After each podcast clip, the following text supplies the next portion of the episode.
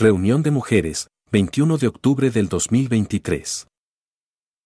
Mujeres, que fue efectivamente hace tres meses, aprendimos que esperar y descansar en la soberanía de Dios tiene la finalidad de que su fe las lleve a obedecer a Dios, a lo que les habla Él directamente en caso de las solteras y a lo que les habla a ustedes en caso de las casadas a través de sus esposos.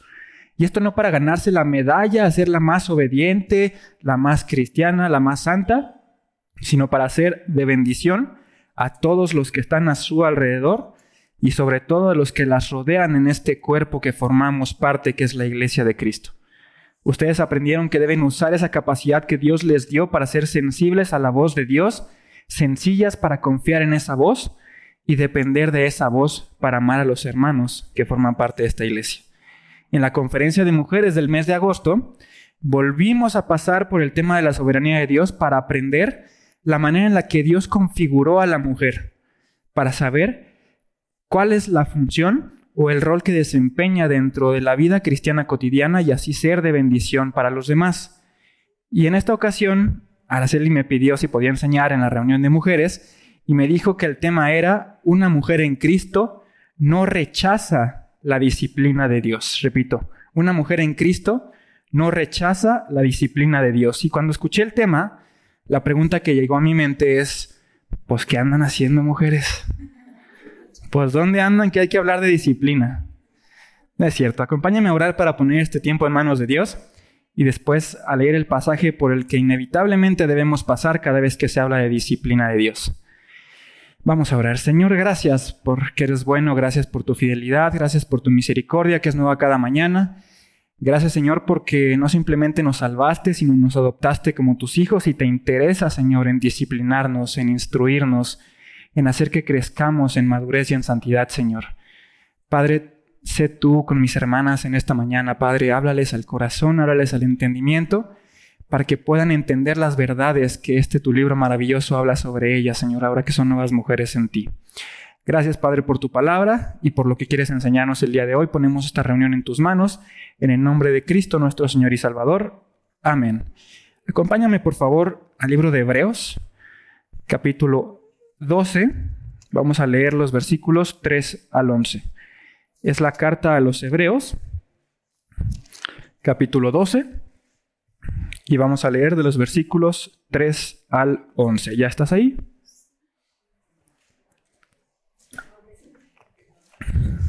No te preocupes, esperamos, no hay prisa.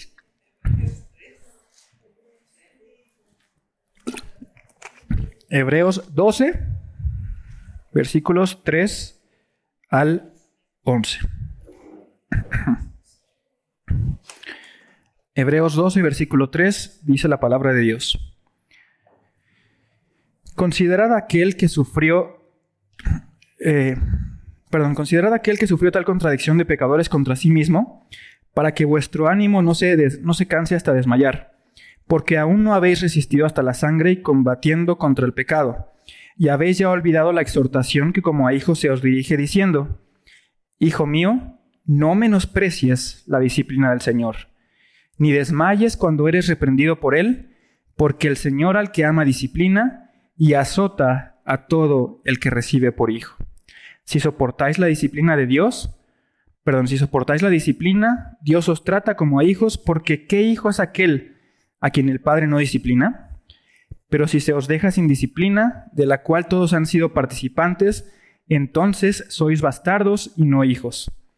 Por otra parte, tuvimos a nuestros padres terrenales que nos disciplinaban y los venerábamos. ¿Por qué no obedeceremos mucho mejor al Padre de los Espíritus y viviremos? Y aquellos, ciertamente, por pocos días nos disciplinaban como a ellos les parecía, pero este para lo que nos es provechoso, para que participemos de su santidad. Es verdad que ninguna disciplina al presente parece ser causa de gozo, sino de tristeza, pero después da fruto apacible de justicia a los que en ella han sido ejercitados a los que en ella, en la disciplina, han sido ejercitados. Así termina este pasaje. Y es que tú recordarás que en el capítulo anterior de la carta a los Hebreos, Hebreos 11, el autor nos explica en qué consiste la fe. Te lo sabes bien, la certeza de lo que se espera, la convicción de lo que no se ve. Y nos da toda una lista de héroes de la fe, en qué consistió su vida y de qué manera la fe ayudó a que estas personas ganaran el favor o la justicia de Dios. Este capítulo 12 no lo leímos, pero te platico que inicia con una exhortación en la que el autor de la carta nos dice que teniendo gran nube de testigos, todos esos héroes de la fe del capítulo 11, teniendo tal o tan grande nube de testigos, corramos con paciencia la carrera que tenemos por delante. Y es que de eso se trata la vida en Cristo, mi hermana. No es una carrera de 100 o de 200 metros que los atletas corren y salen a toda velocidad y a toda velocidad terminan. No. La vida en Cristo es una carrera que se corre con paciencia. Los atletas tienen que mantener un cierto ritmo durante una gran distancia en una carrera de maratón. Y es lo mismo para nosotros en esta vida cristiana. Tenemos que mantener el ritmo durante un largo camino, durante un largo tiempo. Dicen los que saben que para poder correr un maratón es necesario prepararte aproximadamente por cinco meses. Pues déjame decirte que para ser cristiano gozoso, que vive conforme a la enseñanza y a la disciplina y al propósito que Dios tiene para tu vida, también es necesario prepararnos. Y Dios nos revela la manera en la que Él quiere prepararnos o la manera en la que deberemos prepararnos. Dice el versículo 11 que leímos hace un momento, que ninguna disciplina parece ser causa de gozo, sino de tristeza, pero después da fruto apacible de justicia a los que en ella son ejercitados. ¿A qué te suena esta palabra ejercitados? Fuerza que practiques. ¿Y dónde ejercitas? ¿Dónde pones en práctica la fuerza? ¿Dónde practicas? En el gimnasio. De tal manera, mis queridas hermanas, que la disciplina de Dios es el gimnasio que Dios ha dispuesto para prepararnos y para entrenarnos para poder correr con paciencia la carrera que tenemos por delante. Y el título de esta enseñanza, que una mujer en Cristo no rechaza la disciplina de Dios, recoge la idea que leemos en esta carta a los Hebreos, capítulo 12, versículo 5. Vamos a leer ahí en Hebreos 12, versículo 5. Dice, y habéis ya olvidado la exhortación que como a hijos se os dirige diciendo, Hijo mío, hija mía, por tratarse de reunión de mujeres, no menosprecies la disciplina del Señor, ni desmayes cuando eres reprendido por Él. Esta exhortación que eh, recoge el autor de la carta a los Hebreos aparece originalmente en el libro de Proverbios, pero aquí tiene gran relevancia porque estamos hablando del Nuevo Testamento, estamos en una etapa en la que Cristo ya vino, en la que Cristo ya pagó, en la que Cristo ya murió y Cristo ya resucitó. Regresamos en ese punto un poquito más adelante. El versículo 6 y 7 dicen, el Señor al que ama disciplina y azota a todo el que recibe por hijo. Si soportáis la disciplina, Dios os trata como a hijos porque ¿qué hijo es aquel a quien el Padre no disciplina? Lo primero que debe quedar claro al leer este pasaje es a quiénes disciplina Dios es pregunta, ¿a quiénes disciplina Dios? A sus hijos. Y déjame preguntarte esto, lo acabas de contestar, pero ¿Dios tiene hijos? Sí. ¿Todos los hombres y todas las mujeres de este mundo son sus hijos? No. ¿Cómo sabes tú que estás aquí que tú eres hija de Dios? Porque lo aceptado, porque tenemos el Espíritu, ¿Recuerdas lo que enseña el Evangelio de Juan? Acompáñame rápidamente al Evangelio de Juan capítulo 1 versículo 12, por favor. Juan capítulo 1 versículos 11 y 12. Es el autor de este Evangelio, Juan, hablando de Jesús. Juan capítulo 1 versículo 11 y 12 dice, a lo suyo vino y los suyos no le recibieron. Versículo 12, mas a todos los que le recibieron, a los que creen en su nombre, les dio potestad de ser hechos hijos de Dios. Para ser hijo o hija de Dios es necesario creer en el Evangelio de Jesucristo. ¿Y cuál es ese Evangelio de Jesucristo? ¿En qué consiste el Evangelio? ¿Recuerdas? ¿En qué consiste?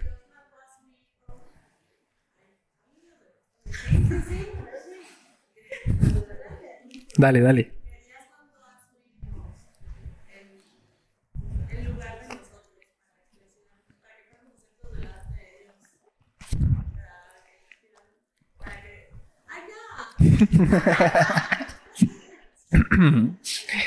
Dice la primera carta de Pablo a los Corintios, capítulo 15, versículos 3 y 4, que el Evangelio consiste en las buenas nuevas de salvación, en las que Cristo murió por nuestros pecados conforme a las Escrituras, fue sepultado y resucitó al tercer día conforme a las Escrituras.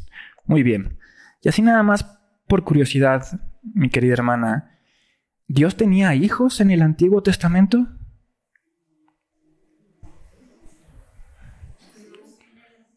¿Dios tenía hijos en el Antiguo Testamento? ¿Cómo hacemos para ser hijos de Dios? ¿Creer en? Jesucristo. ¿Y en el Antiguo Testamento estaba Cristo? Ok.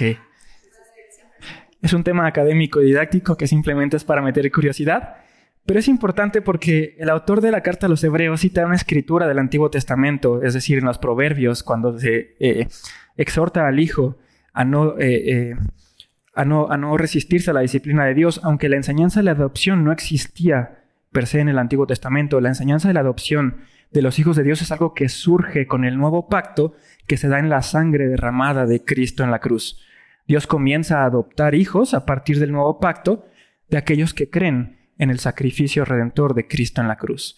Entonces, lo primero que debe quedar perfectamente claro esta mañana es que Dios disciplina a sus hijos y a sus hijas también. No me gusta el lenguaje inclusive o inclusivos, es una aberración eh, eh, a la lengua española, pero bueno, por tratarse de mujeres, entonces vamos a hacerlo en sentido femenino porque Dios disciplina a sus hijas. Y no dice que discipline a las rebeldes, no dice que discipline a las inmaduras, no dice que disciplina a aquellas que ha llamado para ejercer alguna función o ministerio en la iglesia. Dios disciplina a todos sus hijos e hijas por igual.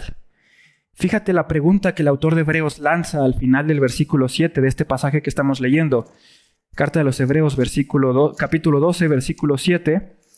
Lanza una pregunta el autor diciendo, eh, ¿qué hijo es aquel a quien el Padre no disciplina? Y el versículo 8 dice, si, os deja, si se os deja sin disciplina de la cual han sido participantes, entonces sois bastardos y no hijos. ¿Sabes qué es un bastardo?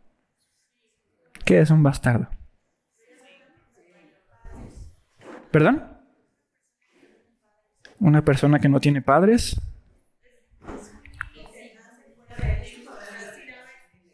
Toda una relación ilegal, correcto. En la literatura griega de aquel entonces se utilizaba la palabra bastardo para referirse a los que nacen de esclavos o de concubinas, pero en palabras sencillas se refiere a hijos nacidos fuera de matrimonio, los llamados hijos ilegítimos. Y nosotros no somos bastardos, somos hijos legítimos, adoptados por Dios a través de, de nuestra confianza en el sacrificio redentor de Cristo en la cruz. Entonces, experimentar la disciplina es una evidencia de que eres hija de Dios. Y con esto en mente, vamos a sacar tres pequeñas conclusiones. En primer lugar, Dios disciplina a sus hijos. En segundo lugar, Dios disciplina a todos sus hijos. Y en tercer lugar, Dios solo disciplina a sus hijos. ¿Queda claro? Dios disciplina a sus hijos, a todos sus hijos, y solo disciplina a sus hijos. En este mundo hay personas que no han sido adoptadas por Dios como hijos suyos, que hacen y deshacen cuanta maldad se les ocurre. Y tú podrías pensar, ¿por qué Dios no lo disciplina? ¿Por qué Dios no acaba con su vida si ha traído tanta maldad? Porque no es un hijo de Dios. Y Dios solo disciplina a sus hijos. Ya que te tengo espantada, porque en tanto que eres hija de Dios vas a ser disciplinada por Dios, quiero continuar con la pregunta obvia ¿Qué es disciplina? ¿Qué entiendes tú que estás aquí esta mañana por disciplina?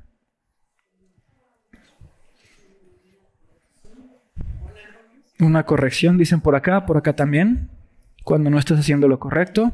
¿Algo más? Seguir un cierto camino para llegar a algo, me gusta. Una enseñanza, ¿correcto, Laura? ¿Perdón? Corrección. Ok. Llamada de atención. Ok, vamos a dejar clara una cosa, una cuestión, perdón. La disciplina formalmente definida es un conjunto de reglas de comportamiento para mantener orden entre los miembros de una comunidad. Conjunto de reglas de comportamiento para mantener el orden dentro de una colectividad o comunidad. Y hay una segunda acepción que me gusta aún más que la anterior porque deja más claro el sentido que quiero que te lleves esta mañana. Y define a la disciplina como la observancia o el cumplimiento de manera constante a un conjunto de reglas para lograr cierto resultado. Repito, la disciplina se define como la observancia o el cumplimiento de manera constante a un conjunto de reglas para lograr cierto resultado. Al día de hoy nosotros utilizamos el término disciplina dentro de varias acepciones o con varios significados porque como por acá también lo decían, disciplina suena a corrección. Pero esta mañana quiero dejarte claro una cosa, a manera de spoiler, a manera de adelantar conclusiones, la disciplina es una cosa y la corrección es otra cosa. La disciplina entonces no se refiere a la corrección o al castigo, sino al entrenamiento. Y no se imparte con vara o con lazo o con golpe o con azote. Esa es la corrección. La disciplina, por su parte, se imparte mediante la palabra de Dios. La disciplina es el entrenamiento y se imparte mediante la palabra de Dios. A través de la disciplina, eres instruida en el sabio consejo de Dios. A través de la disciplina es que aprendemos sobre el amor, sobre la justicia, sobre el carácter y sobre el propósito que Dios tiene para nuestras vidas. ¿Recuerdas a Job? Sí. ¿Te acuerdas de ese personaje que la Biblia describe como perfecto, recto y temeroso delante de Dios, apartado de todo mal? Que se levantaba cada mañana y ofrecía sacrificios y holocaustos tantos como era el número de sus hijos, porque Job pensaba, quizás mis hijos estén pecando, quizás mis hijos estén blasfemando en contra de Dios, y entonces ofrecía holocaustos por si sus hijos andaban pecando. Aplicaba el conocido refrán de cuando nosotros éramos niños, un, dos, tres por mí y por todos mis amigos, ¿verdad? Job pensaba que mediante el ofrecimiento de sacrificios y holocaustos tendría tranquilo y contento a Dios y nada le iba a pasar a él, y nada le iba a pasar a sus riquezas, y nada le iba a pasar a su familia. Pero ¿qué pasó familia? ¿Qué le sucedió a Job? Perdió todo. Perdió todo lo que tenía. Sus criados fueron asesinados, cayó fuego del cielo y consumió a sus pastores y sus ovejas, le robaron sus camellos y un fuerte viento tiró la casa en la que estaban todos sus hijos e hijas y todos murieron. Por si lo anterior fuera poco, Satanás le hirió con una sarna maligna desde la punta del pie hasta la coronilla de la cabeza. Ante tal desgracia, la mujer de Job le decía, maldice a tu Dios, niégalo, apártate de él. Tú eras recto, tú eras justo, tú cumplías con lo que Dios te ordenaba y ve la desgracia por la que estás pasando. Y sus amigos no cantaban malas rancheras, les decían, Job, arrepiéntete, tú traes pecado. Alguien que es justo y recto delante de Dios no puede estar pasando por las tragedias por las que tú estás pasando. Pero ¿qué es lo que sucede? Dios se le presenta a Job, empieza a platicar con él, es confrontado por, por, eh, por Dios y Job argumenta en su favor y le pregunta a Dios, Señor, ¿por qué me pasa esto si yo era justo y recto en tus caminos? Y no es sino hasta que Dios le enseña no es hasta que Dios le instruye acerca de quién es aquel ante quien Job estaba parado, que Job entiende. Y dice Job, hablaba lo que no entendía, cosas maravillosas que yo no comprendía. Y el versículo conocido por todos, de oídas te había oído, mas ahora mis ojos te ven, y por tanto me, me aborrezco y me arrepiento en polvo y cenizas. Y entonces Job fue restaurado para tener una comunión y una intimidad con Dios como nunca antes había tenido. Lo que pretendo que aprendamos con este ejemplo es que la disciplina de Dios en el caso de Job no se refiere a la aflicción, es decir, la disciplina no hace referencia a todo lo que Job perdió, a todo lo que Job sufrió, no. La disciplina se refiere a la revelación que tuvo acerca del Dios vivo y verdadero, de su poder, de su soberanía, de su carácter, Porque como dijimos hace unos momentos, la disciplina no es para castigar, sino para preparar. No es para azotar, sino para llenar el corazón de conocimiento y de verdad. Y ahora bien, mi hermana, con esto en mente, vamos a hacernos la siguiente pregunta. ¿Por qué no debes, querida hermana, menospreciar la instrucción del Señor? O como dice el título de la enseñanza, ¿por qué se te ocurre que una mujer en Cristo no rechaza la disciplina de Dios? ¿Por qué no debes rechazar la disciplina de Dios? ¿Por qué se te ocurre que no debes rechazar la disciplina de Dios? Porque es para mi bendición, ¿correcto? Porque viene de Dios, ¿ok? En primer lugar, y conforme al pasaje base que estamos estudiando, una mujer en Cristo no rechaza la disciplina de Dios porque la disciplina es una demostración del amor de Dios. Acompáñame ahí mismo Hebreos 12, versículo 6. Hebreos 12, versículo 6 dice, porque el Señor al que ama, disciplina. Repito, porque el Señor al que ama, disciplina. De tal manera amó Dios al mundo, ¿te acuerdas? Que envía a su Hijo unigénito para que todo aquel que en él cree no se pierda, mas tenga vida eterna. Juan 3:16. De tal manera te amó Dios, que si tú crees en Cristo no te perderás, sino que tendrás vida eterna. ¿Y te acuerdas qué es eso de la vida eterna? ¿Te acuerdas qué es la vida eterna? La vida eterna, como lo explicábamos cuando pasamos por la serie de Primera de Juan, no es estar por la eternidad con mi conjunto, mis alas y mi aerola allá con Dios en los cielos. La eternidad o la vida eterna se puede experimentar desde el día de hoy porque como dice Juan 17.3, la vida eterna consiste en conocer al único Dios verdadero y a Jesucristo a quien Dios ha enviado.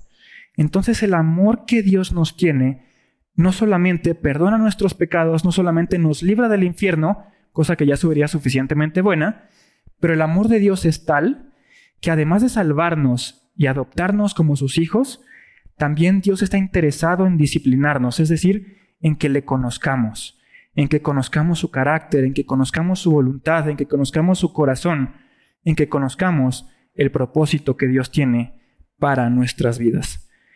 ¿Te acuerdas de esa escena en la que Jesús alimentó a una multitud multiplicando panes y peces? Pues antes de que se llegara la hora de comer y que Jesús llevara a cabo esta señal, Jesús vio que todas estas personas empezaban a acercar a Él y por amor los disciplinó. Acompáñame a Marcos capítulo 6, versículo 34, por favor. Evangelio de Marcos capítulo 6, versículo 34.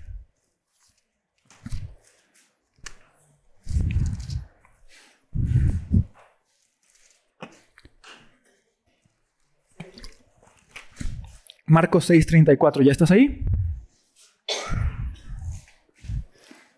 Es este pasaje de la alimentación de los cinco mil. En Marcos 6, capítulo 6, eh, perdón, versículo 34 dice, y salió Jesús y vio una gran multitud y tuvo compasión de ellos porque eran como ovejas que no tenían pastor y comenzó a enseñarles muchas cosas. Jesús tuvo compasión de ellos, es decir, Jesús sintió esa tristeza que produce el ver padecer a alguien y fue impulsado a aliviar su dolor de la única forma en que era posible hacerlo. Y esta forma era enseñarles muchas cosas. Jesús no colmó a toda esta multitud de riquezas. Jesús tampoco se puso a abrazarlos y a decirles, échale ganas, tu situación pronto va a cambiar. No. Jesús comenzó a disciplinarlos, a instruirlos y a enseñarles muchas cosas. La disciplina de Dios es una demostración del amor de Dios y por eso una mujer en Cristo no la rechaza. Por otro lado, una mujer en Cristo no rechaza la disciplina de Dios porque la disciplina es el instrumento que Dios utiliza para que tengamos sabiduría. La disciplina es el instrumento que Dios utiliza para que tengamos sabiduría. Acompáñame al libro de Proverbios, por favor. Proverbios capítulo 2, para darnos cuenta que la mujer en Cristo no debe rechazar la disciplina porque la disciplina es un instrumento que Dios utiliza para que tengamos sabiduría. Proverbios capítulo 2. En lo que llegas allá, déjame decirte que yo no sé si es coincidencia, yo no sé si es diosidencia o es providencia, pero acabamos de empezar un estudio basado en la serie de Proverbios, en el libro de Proverbios. Y si estamos diciendo que la disciplina es el instrumento que Dios utiliza para llenarte de sabiduría, no te quieres perder una sola de las enseñanzas que tendremos basadas en el libro de Proverbios, porque es un libro que está lleno de sabiduría. Proverbios 2, ¿ya estás ahí? Versículos 1 al 8 dice así. Vamos a leerlo en versión Harvest Mujeres. Hija mía, si recibieres mis palabras y mis mandamientos, guardares dentro de ti, haciendo estar atento tu oído a la sabiduría, si inclinares tu corazón a la prudencia, si clamares a la inteligencia y a la prudencia dieres tu voz, si como a la plata la buscares y la escudriñares como a tesoros, entonces entenderás el temor de Jehová y hallarás el conocimiento de Dios, porque Jehová da la sabiduría y de su boca viene el conocimiento y la inteligencia. Él provee de sana sabiduría a los rectos, ese escudo a los que caminan rectamente.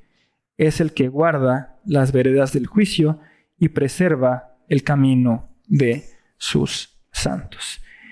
Disciplinar o instruir a través de la enseñanza de la palabra de Dios nos mete, nos acomoda en el orden de la voluntad de Dios, de aquel que nos creó, de aquel que nos salvó, de aquel que nos adoptó como sus hijos y sobre, sobre todo en la voluntad y en el propósito de aquel que juntamente con Cristo ha venido a ser morada en cada uno de los que hemos creído en Él. Hay quienes definen la sabiduría como esa habilidad para tomar buenas decisiones basada en el conocimiento que se tiene. La habilidad de tomar buenas decisiones basada en el conocimiento que se tiene. Y en ese sentido, al saber que la disciplina de Dios es para llenarnos de sabiduría, no debemos rechazarla ni menospreciarla, sino abrazarla porque hay gran recompensa detrás de la instrucción, hay gran recompensa detrás de la sabiduría. Acompáñame al Salmo número 94, versículos 12 y 13, por favor. Salmos 94, versículos 12 y 13.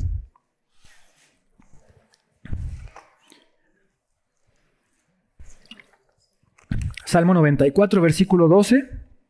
Fíjate bien lo que dice, bienaventurado el hombre a quien tú ya corriges y en tu ley lo instruyes para hacerle descansar en los días de aflicción, en tanto que para el impío se cava el hoyo. Bienaventurado el hombre al que corriges y en tu ley lo instruyes para hacerle descansar en los días de aflicción. ¿Descansar porque no va a haber problemas? No, Dice descansar en los días de la aflicción, porque ten por segura una cosa, mi hermana, vamos a pasar por aflicción. Vamos a pasar por pruebas, tribulaciones y fuertes. Y aquel que ha sido instruido en la ley de Dios, bienaventurado es, porque va a tener la sabiduría necesaria para entender lo que se tiene que hacer ante esos problemas o aflicciones que lleguen a su vida a través de la disciplina de Dios, a través de la instrucción y de la observancia constante de su palabra, aprendemos otro aspecto importantísimo de la sabiduría de Dios. Y es que Cristo, mis hermanas, Cristo es la fuente de la sabiduría, Cristo es el ejemplo perfecto de sabiduría y Cristo es la sabiduría misma.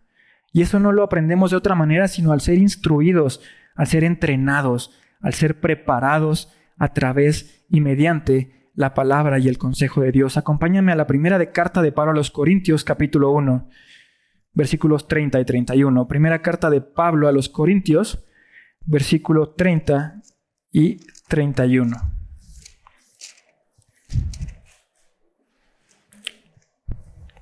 Primera carta de Pablo a los Corintios, capítulo 1, versículo 30, dice, mas por él estáis vosotros en Cristo Jesús, el cual nos ha hecho, perdón, el cual nos ha sido hecho por Dios sabiduría, justificación y redención, para que como está escrito, el que se gloría, gloríese en el Señor. Cristo fue hecho por nosotros sabiduría de Dios. Cristo es nuestra verdadera sabiduría. Acompáñame ahora a Colosenses capítulo 2, versículos 1 y 3, por favor.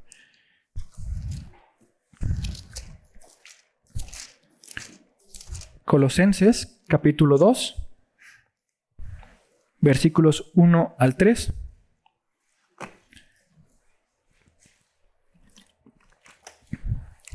Colosenses 2, 1 al 3, porque quiero que sepáis cuán gran lucha sostengo por vosotros y por los que están en la Odisea y por todos los que nunca han visto mi rostro, para que sean consolados sus corazones, unidos en amor hasta alcanzar todas las riquezas de pleno entendimiento, a fin de conocer el misterio de Dios el Padre y de Cristo, en quien están escondidos todos los tesoros de la sabiduría y del conocimiento. Mi hermana, en Cristo están escondidos todos los tesoros de la sabiduría y del conocimiento. De tal forma que solo aquellas que están en Cristo, solo aquellas que han venido a Cristo en arrepentimiento y fe, solo aquellas que han confesado su pecado y confiado en el sacrificio redentor de Cristo en la cruz, son capaces de ser verdaderamente sabias delante de Dios. Y cada uno de los que estamos aquí, que hemos creído en Cristo como nuestro Salvador, con la ayuda del Espíritu Santo que ahora ha sido depositado en nosotros y con todos los recursos y capacidades que tenemos ahora en Cristo, podemos conocer plenamente la sabiduría de Dios. Porque la sabiduría de Dios no es algo que esté oculto, no es algo que sea profundo y difícil de entender, como con aquellos gnósticos que rechazaban cualquier posibilidad de que el ser humano pudiera tener un conocimiento real y verdadero de Dios. No, a nosotros nos ha sido revelada en Cristo la plena sabiduría de Dios. Y no solo para conocerla, no solo para saber la sabiduría de Dios, sino lo que es mejor aún, para poder vivir conforme a esa sabiduría. En Cristo, como lo aprendimos en la conferencia de eh, agosto pasado, somos nuevas criaturas, tenemos una nueva identidad y una nueva naturaleza. Y esa nueva identidad y esa nueva naturaleza la compartimos con Cristo. Tenemos incluso la mente de Cristo. Y si tenemos la mente de Cristo, entonces conocemos y tenemos acceso a la plenitud de la sabiduría de Dios, no solo para acumularla como conocimiento, sino para caminar conforme a ella. Entonces, mi hermana, una mujer en Cristo no rechaza la disciplina de Dios porque la disciplina es un medio para que tengas sabiduría. Y para que tengas sabiduría no solo como mero acumulación de conocimiento, sino para que sepas cuál es la voluntad de Dios, cuál es el propósito que Dios tiene para tu vida y para que camines con gozo y alegría en ese propósito que Dios tiene para tu vida. Acercándonos un poco al final de este mensaje, quiero compartirte también que una mujer en Cristo no rechaza la disciplina de Dios porque la disciplina tiene un propósito. De hecho, tiene varios propósitos, pero básicamente vamos a ver dos. En primer lugar, la disciplina tiene como propósito la restauración. Y en segundo lugar, tiene como propósito participar de la santidad de Dios. La disciplina de Dios tiene como propósito la restauración y en segundo lugar, participar de la santidad de Dios. Para aprender un poquito más sobre este propósito de la restauración, acompáñame a la carta que Pablo le escribió a los Gálatas, capítulo 6, por favor. Carta de Pablo a los Gálatas, capítulo 6, versículo número 1.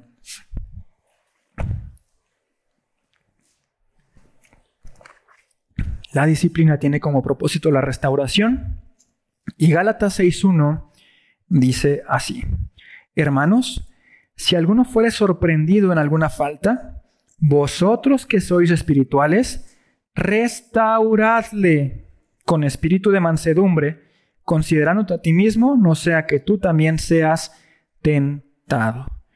En esta carta Pablo está dando instrucciones a los Gálatas, pero no a todos los Gálatas, sino a sus hermanos, aquellos que han creído en Cristo y aquellos que han sido adoptados como hijos de Dios. Y le dice a estos hermanos que si alguno ha sido sorprendido en falta, que ustedes que son espirituales, restáurenle. Algo que me llama la atención es que Pablo no dice, si ves que alguien ha sido sorprendido en alguna falta, los que son espirituales o aquellos que sean espirituales sean los que restauren, sino que se refiere a que sus hermanos son espirituales porque Pablo entiende perfectamente que si alguien ha sido adoptado como hijo de Dios, entonces es espiritual. Es alguien que tiene oído y corazón abierto a escuchar la palabra y el consejo de Dios. Y la instrucción que Dios le da a estos hermanos que por naturaleza son espirituales es restaurar al que ha sido sorprendido en alguna falta, aquel que ha caído o aquel que se ha desviado del camino, porque la disciplina no tiene como propósito ser un filtro que separe a los creyentes de los que sospechamos que no son creyentes. No, eso es lo más horrible del mundo y lo más triste es que se ve muchas veces en nuestras iglesias el día de hoy. Pero la disciplina de Dios no tiene como propósito ser un filtro para separar a los confirmados y a los verdaderos creyentes de los sospechosos. ¿Te ha pasado a ti que cuando pecas vienen a tu mente toda clase de pensamientos negativos y empiezas a pensar que Dios ya no te ama y empiezas a pensar que no eres tan santo como la escritura dice que eres y hasta empiezas a dudar si verdaderamente eres salvo? Llega a pasar. A cada uno de nosotros nos ha pasado, espero no ser el, el único. Pero justamente en ese momento de vulnerabilidad, en ese momento de debilidad, es cuando más necesitamos la disciplina. Y la disciplina no como corrección ni como castigo, sino como instrucción. No para ser separados del resto de los miembros de la iglesia, sino para ser instruidos. No para ser agarrados a bibliazos y ser regañados por haber caído, sino para recordarnos que Dios nos ama, no por lo que nosotros hacemos, porque Dios no nos ama por nuestras victorias y Dios no nos ama menos por nuestras derrotas. Dios nos ama porque cuando Él nos ve, ve a su Hijo Jesucristo en cada uno de nosotros. Y esa es la finalidad de la disciplina como restauración, el poder encontrar a alguien que ha caído, el poder encontrar a alguien que anda pasando por malos pasos para recordarle quién es, para recordarle todas las herramientas que ahora tiene como hija de Dios, a fin de que su comunión sea restaurada y de que por ningún motivo sea separado del el resto de la iglesia. Básicamente esta restauración consiste en recordar todo aquello que esta persona ya sabía, pero que olvidó y a causa de ese olvido fue que cayó. Consiste en regresar a esta persona, a esta hermana, a la situación en la que se encontraba antes de haber caído, en una comunión y una, intimidad plena y gozosa con su Señor. En cuanto a la disciplina de Dios, como en cuanto a que la disciplina de Dios, perdón, tiene como propósito que participemos de su santidad, Acompáñame a repasar el texto base sobre el cual empezamos esta predicación. En la carta de los Hebreos, capítulo 12, por favor. Vimos que la disciplina de Dios tiene como propósito la restauración y ahora vamos a ver que la disciplina también tiene como propósito que, como propósito, perdón, que participemos de la santidad de Dios. Hebreos 12, versículos 9 al 10, por favor.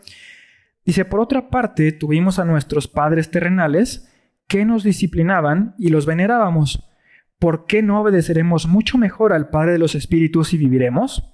Y aquellos, ciertamente, por pocos días nos disciplinaban como a ellos les parecía, pero este, refiriéndose a Dios, para lo que nos es provechoso, para que participemos de su santidad cobra especial relevancia lo que, lo que venimos comentando a lo largo de este mensaje en cuanto a que la disciplina no es castigo sino instrucción. No es para azotarnos, sino para llenarnos el corazón de conocimiento y de verdad. Los castigos, mi hermano, mi, hermana, mi hermana, las aflicciones no tienen la capacidad de hacernos entender de qué se trata la santidad y mucho menos nos enseñan cómo andar en ella. Es la instrucción y la enseñanza basada en la palabra de Dios la que nos hace entender, como lo hemos dicho en otras ocasiones, que la santidad no es la meta de los creyentes, sino el camino por el cual estamos llamados a andar.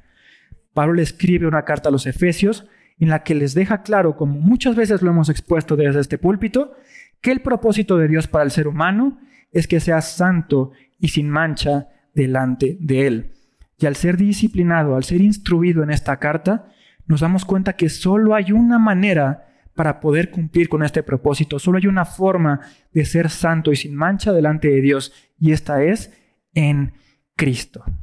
Si tú estás en Cristo, ya estás cumpliendo el propósito que Dios tiene para tu vida, ya eres santa y sin mancha delante de Él, y a través de la disciplina, de la instrucción, de la enseñanza, eres capacitada para que sepas y entiendas que el día de hoy tienes todo lo que necesitas para participar y para andar conforme a la santidad de Dios, porque ya eres santa y sin mancha delante de Dios si es que estás en Cristo Jesús.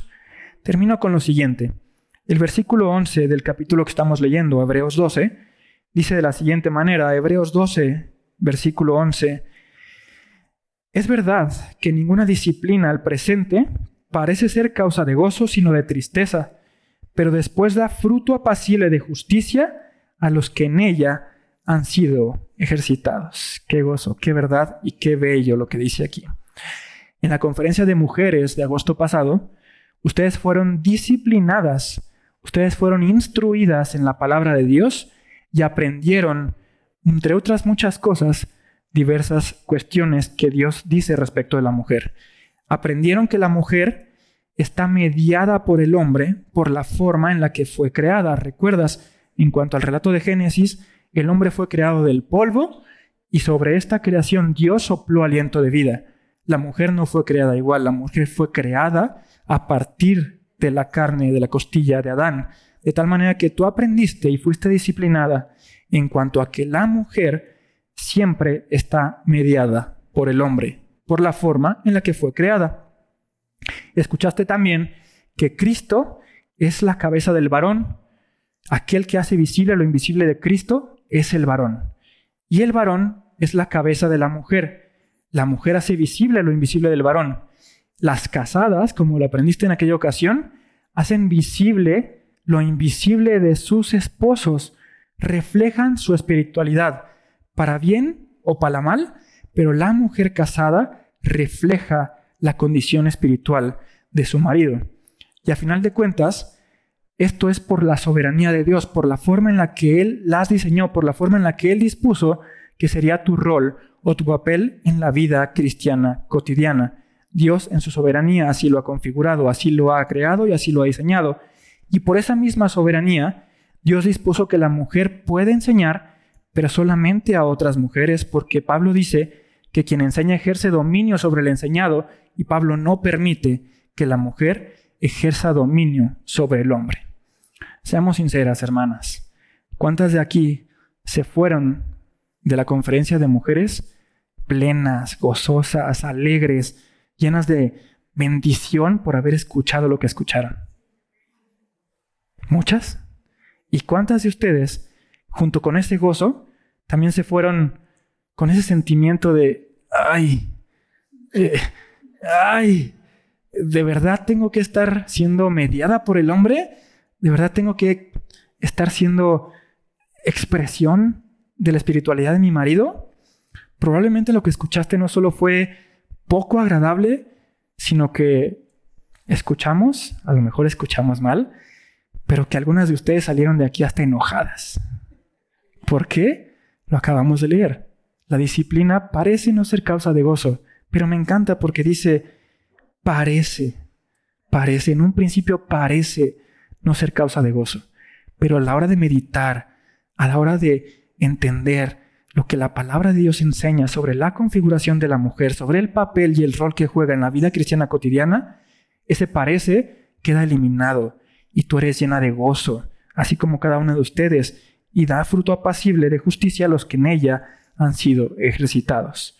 Tú puedes sentirte muy inteligente, muy espiritual y muy capaz de hacer varias de las cosas que la palabra reserva para los hombres, pero recuerda que el diseño que aprendiste en aquella ocasión obedece a la soberanía de Dios y al que hace lo que quiere, cuando quiere, porque puede. Él es el único soberano que puede hacer lo que quiere cuando quiere.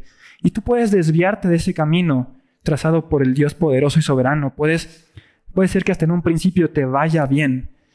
Pero ¿por qué no ser Una mujer madura, una mujer disciplinada e instruida en el consejo de Dios, que aprende a gozarse en el papel que la palabra enseña respecto de las mujeres. Hacer la máxima expresión del hombre, que a su vez es máxima expresión de Cristo, que a su vez es máxima expresión de Dios. La mujer juega un rol importantísimo dentro de la vida cristiana, dentro de las iglesias contemporáneas del día de hoy. No quieras jugar un rol que no te corresponde. Sé que a lo mejor conforme al empoderamiento y a, este eh, eh, eh, mundo moderno, contemporáneo, progresista, eso suena anticuado y pasado de moda, pero hay gozo, hay bendición, hay fruto apacible de justicia si tú entiendes que esta instrucción obedece al diseño soberano de Dios. Por eso te invito a que leas tu Biblia, a que estudies la palabra de Dios, a que estés atenta a la instrucción y a la disciplina de Dios, no como castigo, no como corrección, sino como instrucción. Que recuerdes que la vida en Cristo es un maratón, una carrera que se corre con paciencia.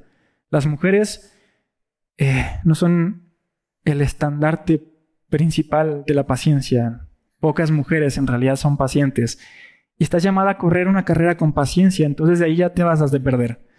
Pero si dejas que tu vida sea instruida por la, por la palabra de Dios, si te dejas ser disciplinada por la palabra de Dios, vas a adquirir esa, vas a adquirir esa sabiduría y esa fortaleza que te ayudará, ayudará perdón, a correr con paciencia la carrera que tenemos por delante.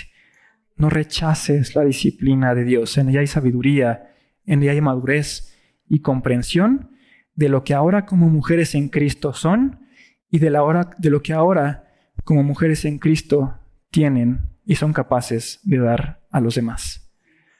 Dice eh, el libro de Proverbios en el pasaje que leímos, que la sabiduría se debe buscar como las riquezas de este mundo. Equipara la necesidad de buscar la sabiduría con la necesidad de buscar, de buscar las riquezas de este mundo. ¿Y cómo es que nosotros buscamos la sabiduría de este, la, perdóname, cómo es que nosotros buscamos las riquezas de este mundo? En un trabajo. Nosotros desempeñamos un trabajo que nos requiere 8 o 10 horas al día, 5 o 6 días a la semana. La exhortación y la invitación es la misma. Busca la sabiduría de Dios Busca la disciplina de Dios en la misma medida en la que buscas las riquezas de este mundo. ¿Ocho horas al día? No las tienes, yo lo sé. Pero puedes apartar el tiempo que consideres necesario para venir a su palabra y dejar que su voz y su sabio consejo te discipline, te instruya y te enseñe quién eres ahora como mujer en Cristo. ¿Queda claro? Vamos a orar. Señor, te damos gracias, Padre, porque eres bueno, porque eres fiel y porque nos amas, Señor. Y a veces lo decimos con tanta ligereza, pero si podemos meditar en un momento que el Dios verdadero, el Dios vivo que creó todo lo que vemos, nos ama, wow, ya es suficiente bendición. Y el saber que nos disciplina, Señor, que nos instruyes en tus caminos, bueno, llena nuestro corazón de gozo, llena nuestro corazón de agradecimiento, Señor. Y no podemos hacer otra cosa más que agradecerte y darte toda la gloria porque solo tú la mereces, Padre. Gracias por la vida de todas y cada una de las mujeres aquí presentes. Gracias por la vida de las mujeres que por alguna razón no pudieron venir. Padre, permíteles ser eh, disciplinadas por tu palabra. Tener un oído y un corazón atento y abierto a tu sabio consejo para poder ganar sabiduría sabiendo en todo momento que la sabiduría verdadera eres tú, Señor Jesús. Y en ti, Padre, tenemos todo lo que necesitamos para conocer la plena sabiduría de Dios y para poder andar y caminar conforme a ella. Gracias, Señor. Por favor, permítenos guardar esta palabra y meditar en ella el tiempo que tú lo consideres necesario. En el nombre de Jesús. Amén y amén.